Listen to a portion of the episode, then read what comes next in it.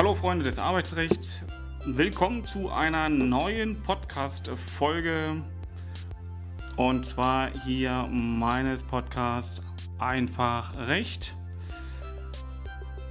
Fragen und Antworten rund ums Arbeitsrecht. Ja, heute geht es um eine Entscheidung des LAG München, welches in der zweiten Instanz zu der Frage entscheiden musste, darf der Arbeitgeber dem Mitarbeiter aufgeben, dass der aus seinem Homeoffice wieder zurückkommen muss und vor allem wann darf er es und wann darf er es nicht. Ähm, ich denke, eine spannende Entscheidung für alle die, die ins Homeoffice gezogen sind, ohne dass da klare Regelungen, schriftliche Regelungen getroffen worden sind ähm, und jetzt Gefallen am Homeoffice gefunden haben und der Arbeitgeber jetzt, ähm, ja, egal aus welchen Gründen, meint, nee, nee, ich möchte dich jetzt wieder im Büro sehen. Dein Homeoffice und äh, die Geschichte mit dem Homeoffice ist bei mir als Arbeitgeber vorbei. Wen das interessiert, dem wünsche ich ganz viel Spaß mit dieser Folge.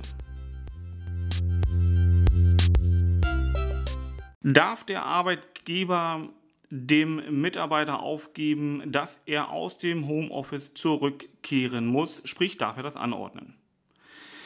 Um diese Fragestellung ging es in einer Entscheidung, die das Arbeitsgericht München in erster Instanz zu entscheiden hatte und dann abschließend das Landesarbeitsgericht München mit der Berufungsentscheidung am 26.08. diesen Jahres, also 2021.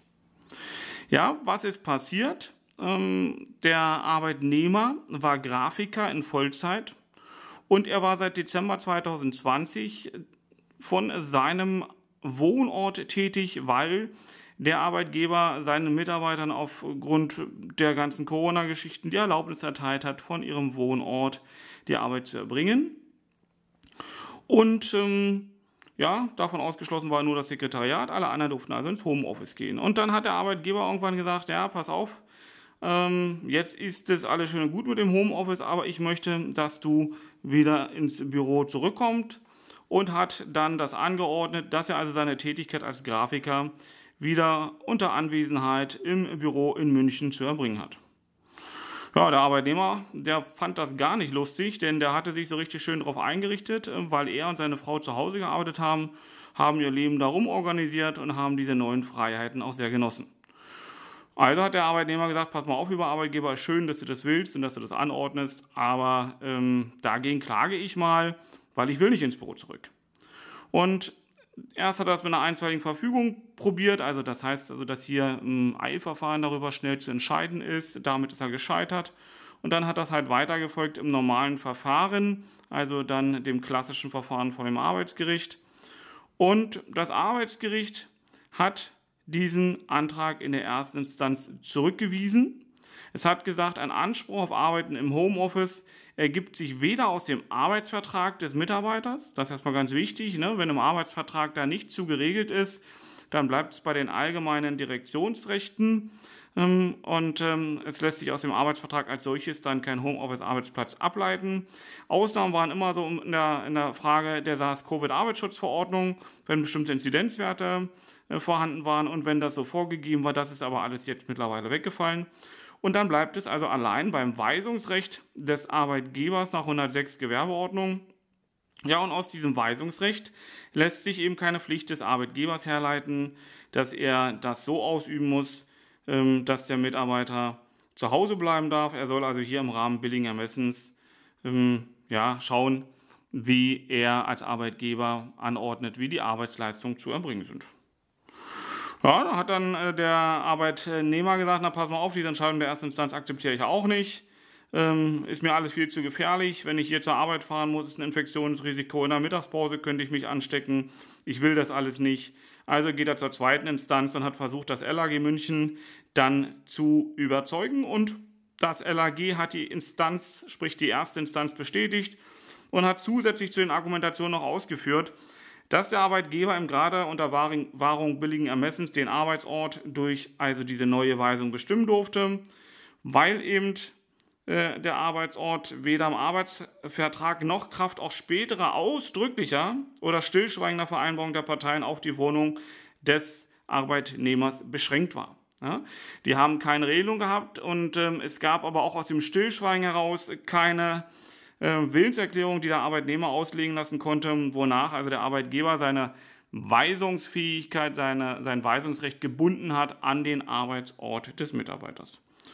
So, und ähm, insofern, es gibt kein subjektives Recht auf Homeoffice aus dem Gesetz allein. Wenn, muss es arbeitsvertraglich vereinbart sein. Dann kann man es daraus herleiten ähm, oder es gibt darüber hinausgehende tarifvertragliche, Haus, äh, tarifvertragliche Regelungen.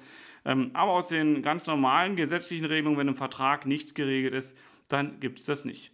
So, und jetzt sagt der Arbeitnehmer aber, naja, aber dieses billige Ermessen, der Arbeitgeber soll ja nicht ähm, hier einfach mit mir machen können, was er will. Ne? Er muss ja sein, sein billiges Ermessen, er muss ja eine Abwägung vornehmen, welche betrieblichen Gründe sind denn nun so zwingend, dass ich äh, nicht mehr zu Hause arbeiten darf. Da ist es schon ein Stück weit überraschend, dass der Arbeitgeber jetzt überhaupt das erklären muss, wieso er das, äh, sprich diese Rolle rückwärts wieder haben möchte. Früher hat man gesagt, ja, Weisungsrecht ist da und Feierabend. Heute ist es so, dass das Bundesarbeitsgericht dieses billige Ermessen, diese Abwägung schon dem Arbeitgeber mit aufgibt. Und hier hat der Arbeitgeber dann gesagt, naja, pass mal auf, diese technische Ausstattung bei dir zu Hause am Arbeitsplatz, ähm, die entspricht nicht dem Bürostandort. Ich kann das auch nicht kontrollieren. Ich weiß gar nicht, äh, ob das in der Form gegeben ist. Du gibst mir auch kein Zutrittsrecht. Und insofern muss ich als Arbeitgeber einfach dafür Sorge tragen, dass du die Arbeitsleistung eben so gut wie möglich und zwar nach den technischen Standards erbringen kannst. Ja, und der Arbeitnehmer hat da nicht so richtig gegen andiskutiert. Ähm, das war vielleicht von dem Anwalt vielleicht auch nicht ganz schlau. Ähm, und insofern ähm, hat dann das Gericht gesagt, naja, also der Arbeitnehmer hat ja nichts dargelegt, was da die Argumentation des Arbeitgebers zerstören konnte. Und dann hat der Arbeitgeber noch einen Trumpf eingebracht. Er hat nämlich gesagt, na pass mal auf, diese Daten, ähm, die du ja verwendest äh, im Rahmen der äh, Erbringung deiner Arbeitsleistung, die sind auch nicht vor den Zugriffen Dritter ausreichend geschützt. Gut, da denkt man im ersten Moment, naja, äh, hallo, ist deine Wohnung äh, und du als Arbeitgeber kannst ja bestimmte Vorgaben machen, so dass das gesichert ist, muss ja vorher über die Monate auch gegangen sein. Aber das hat der Arbeitgeber hier eingeführt und jetzt kommt hier noch eine Besonderheit weil eben die Ehefrau des Mitarbeiters bei der Konkurrenz tätig war. Und den Schutz äh, vor der Konkurrenz, da hat das äh, LAG, das Landesarbeitsgericht, gesagt, ja, das geht jetzt vor ähm, und ähm, das funktioniert nicht.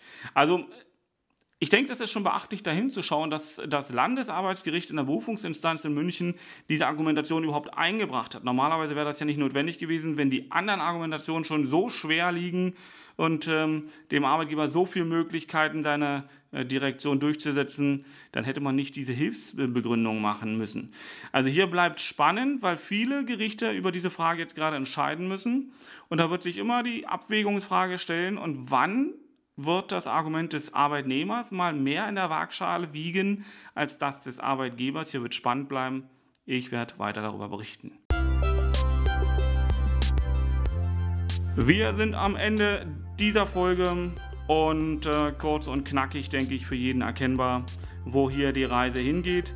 Also der Arbeitgeber hat nicht so per se immer die Möglichkeit zu sagen, pass mal auf, Weisungsrecht, ähm, du musst immer zurückkommen sondern im Rahmen der Abwägung kann es durchaus, wenn der Arbeitnehmer sich clever anstellt und entsprechende Argumentationen vorträgt, auch sein, dass die Gerichte aus dieser langen Zeit, dass die Mitarbeiter teilweise eben seit 2020 über ein Jahr im Homeoffice gearbeitet haben, kann es sein, dass auch in der Argumentation durchaus über diesen Weg der Arbeitnehmer auch einen Homeoffice-Anspruch mal durchsetzen kann, wenn der Arbeitgeber nicht was dagegen zu setzen hat. Sprich, wenn also nicht die Notwendigkeit gegeben ist, dass die Arbeitskraft im Büro eingebracht werden muss. Das wird spannend, da sollten wir hingucken, weil aus dem Gesetz heraus gibt es grundsätzlich keinen Anspruch auf Homeoffice. Und insofern, wenn du in dieser Problematik bist, schau in deinen Vertrag und dann wird man da relativ schnell schlau. Und ansonsten lass dich von einem Fachmann beraten. Hast du Fragen? dann schreibe uns, ruf uns an. Am einfachsten geht das sicherlich über meine E-Mail-Adresse. Das ist dann sandro.wulf.kanzlei-wulf.de. Willst du mehr hören, mehr lesen, dann schau in den Blog auf unserer Homepage unter www.kanzlei-wulf.de. Ja, ich hoffe, du hattest Spaß. Die Folge hat dir mehr Wissen gebracht. Wenn du ähm, ja, wenn du mir da eine positive Bewertung dalassen möchtest, freue ich mich. Dann mach das gerne, wenn das dein Anbieter und deine Plattform ermöglicht. Ansonsten teile gerne äh, über die sozialen Netzwerke mit uns deine Meinung. Ich freue mich dann nächste Woche wieder zur neuen Folge, wenn es dann wieder heißt, herzlich willkommen zu meinem Podcast Einfach Recht. Antworten auf Fragen rund ums Arbeitsrecht. Bis dahin, dein Sandro. Alles Gute.